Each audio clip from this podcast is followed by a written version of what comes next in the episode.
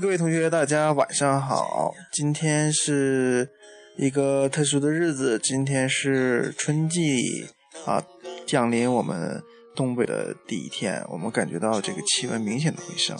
那么今天啊讨论的话题也跟这个春天稍微有点关系。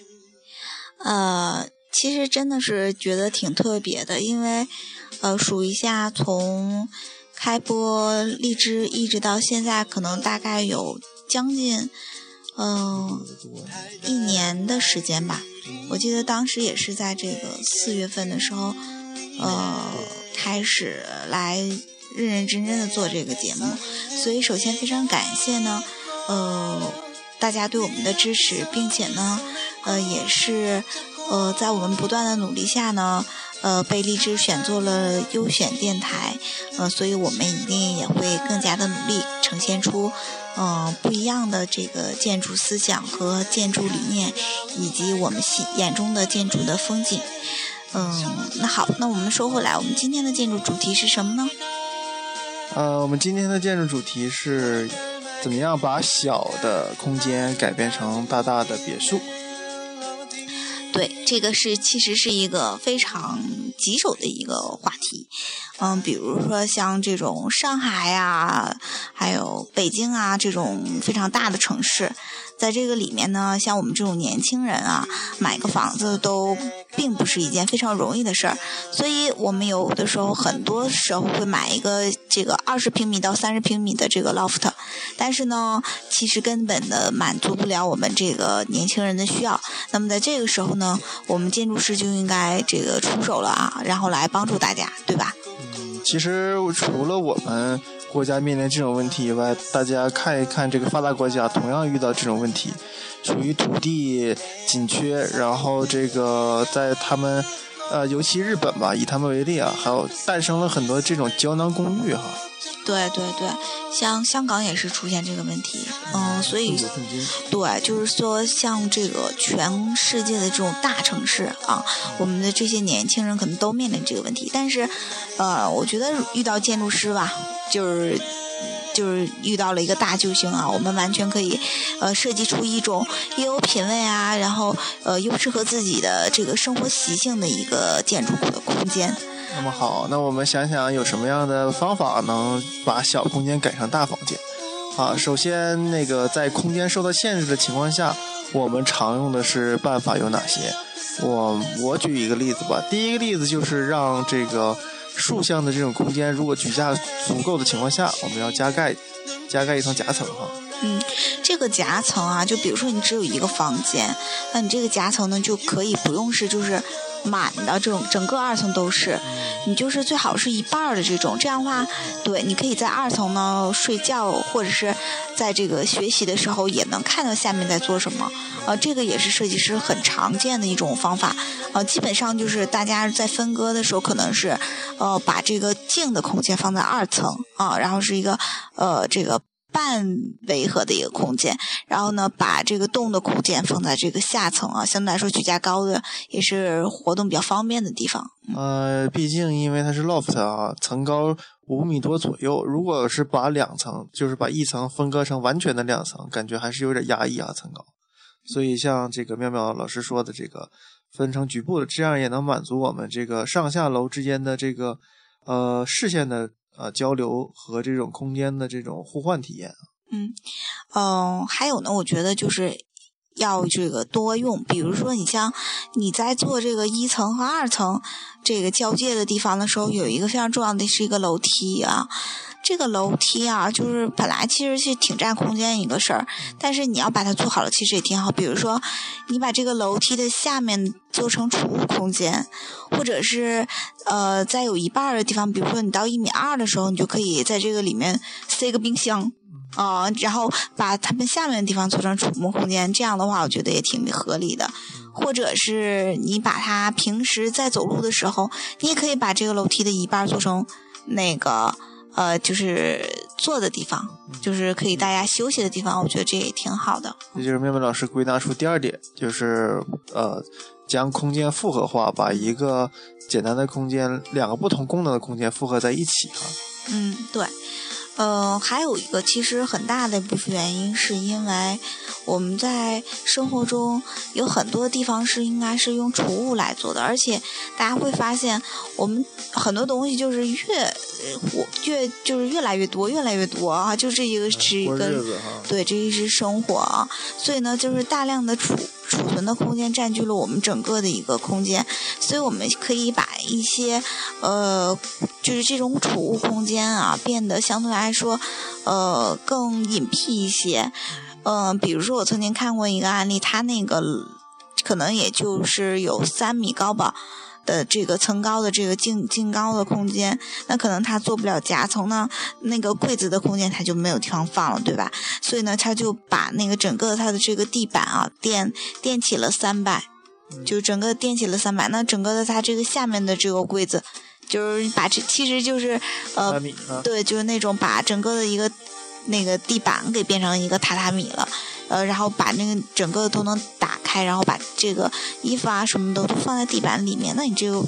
整个的一个柜子的空间不就省出来了吗？嗯，一个很好的一个选择。嗯，这就是巧用地下就是地面空间来变成收纳空间，这样能给我们。增添很多的这种储物空间。其实按理来说，这个屋子本来很小，如果把所有东西摆在这个面上，感觉非常混乱，你的心情也很糟糕，感觉这个空间就更无从下手了，对吧？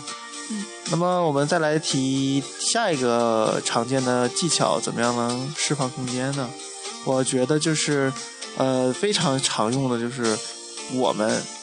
国家也非常常用这种办法，就是在玻这个空间里贴玻璃哈。让这个有限的空间进行这个，呃，通过玻璃玻璃进行镜像啊，镜子啊，通过这个镜子进行镜像来释放空间。呃，这个问题也很重要，就是用这个我们的那个镜子来来来做。为什么呢？第一个是，如果要是一个小空间，比如说像二十平米的房间，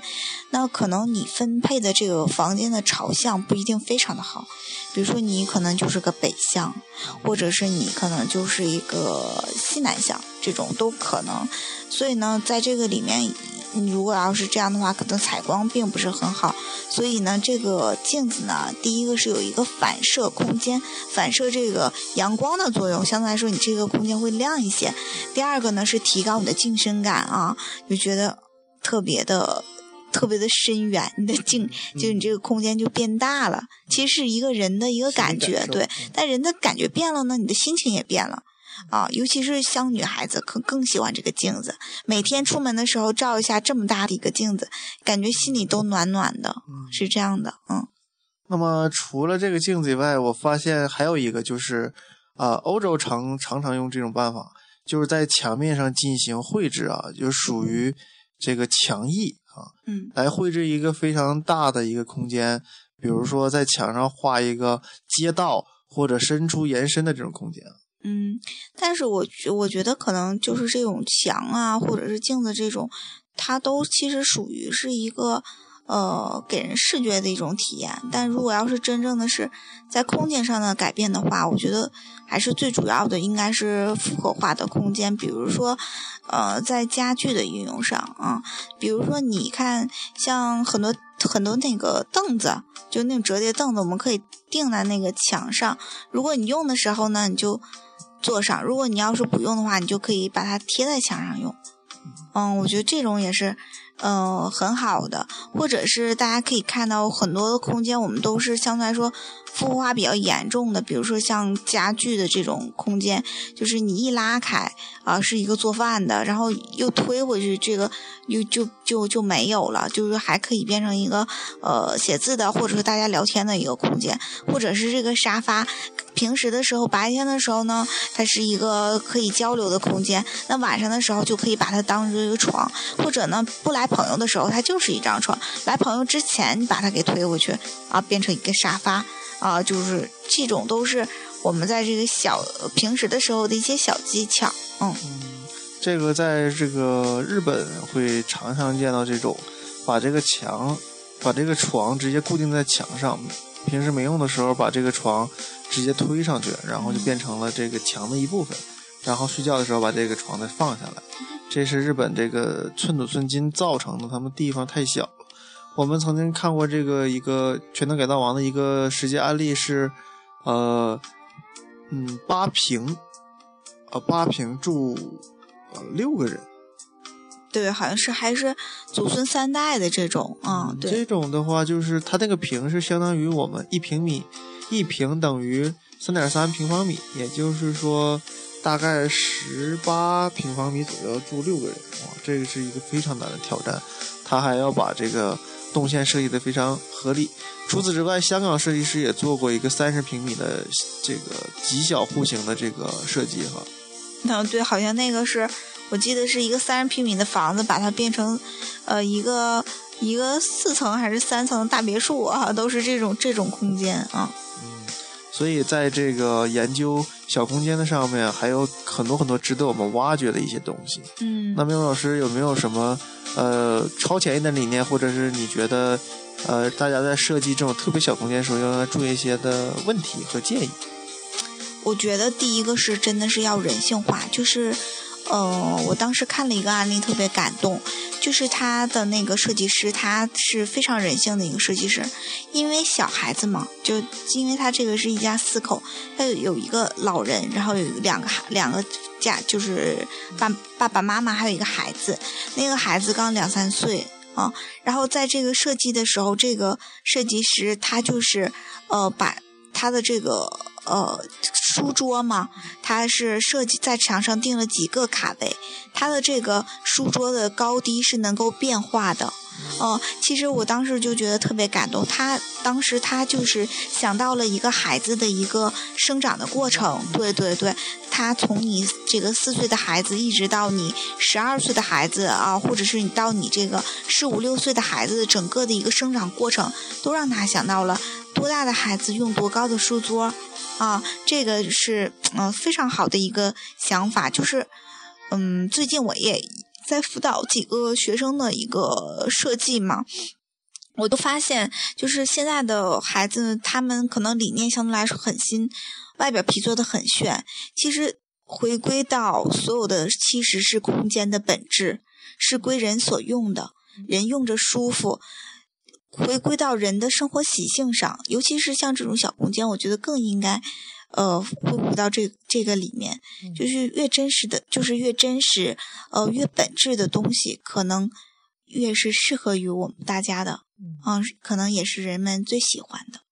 说到人性化，还有一个，我曾经看过一个案例，他那个房间很小，但是在这个屋子里有老人居住，有老人居住的情况下，在晚上上上卫生间的时候不是很方便。然后这个设计师呢，在地面上设计了一条在晚上可以亮的动线，啊，这样的话，这个老人晚上上卫生间的时候，就可以沿着这个动线，在黑暗中找到一条非常明确的这个动线。我觉得这也是小空间里面应该给，呃，假如说是呃老人居住跟你一起居住的时候，应该有一些这方面的这个无障碍设计，或者是贴心的这种设计。嗯，说的特别的对，就是其实不是说你这个有一个小空间，你就要降低生活品质。你你最重要的建筑师就是你要既让满足它的整个的一个空间复合化的原因，第二个呢是要保证你品质还是在这个上面，其实是能够做到的。只要你精心的设计，只要你。心思巧妙，只要你注重观察，我觉得都是可以的。比如说，举一个小的例子，就是，呃，当时我看了一个特别有意思的案例，其实也是特别简单的一件事儿，就是你洗澡的时候，你会发现，如果要是一个。呃，大的一个卫生间的话，你用那种大型的瓷砖就特别的，就是就就是就没问题，阔嘛，就是显阔的呢。但如果你要比如说你两三平米的一个两三平米的一个小卫生间的话，那么一定要用那种。就是一个一个一个那种小的那种瓷砖，这样的话，你自然而然的就觉得你一边洗澡的时候，你的这个整个的一个空间就变大了啊！这都是一个小技巧，我觉得都挺有意思的嗯。嗯，说来归来归去，其实空间就这么大啊！我们做的一切都是让我们的心里感觉这个空间放大了，对吧？对，就比如说你在这里面多放一些布艺呀。或者是你在这个里面呃多放一些植物啊，我觉得这些都是增加空间趣味性和品味的一个非常好的东西。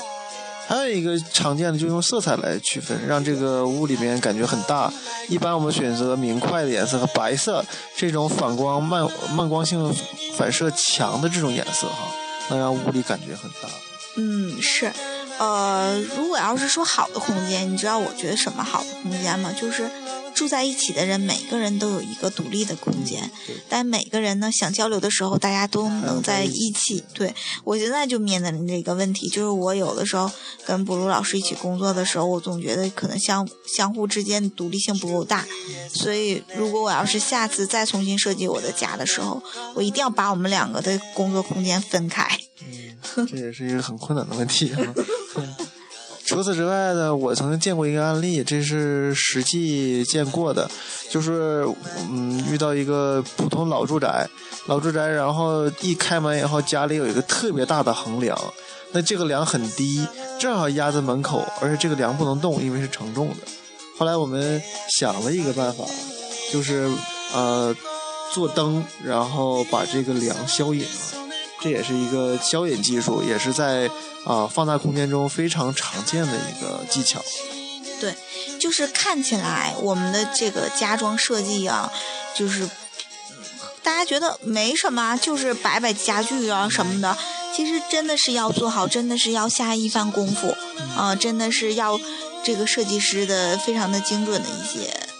嗯，各位同学，你们其实已经，呃，会遇到一个非常好的机会，就是呃，去那个我们在上个世纪九十年代、八十年代的这批老房子，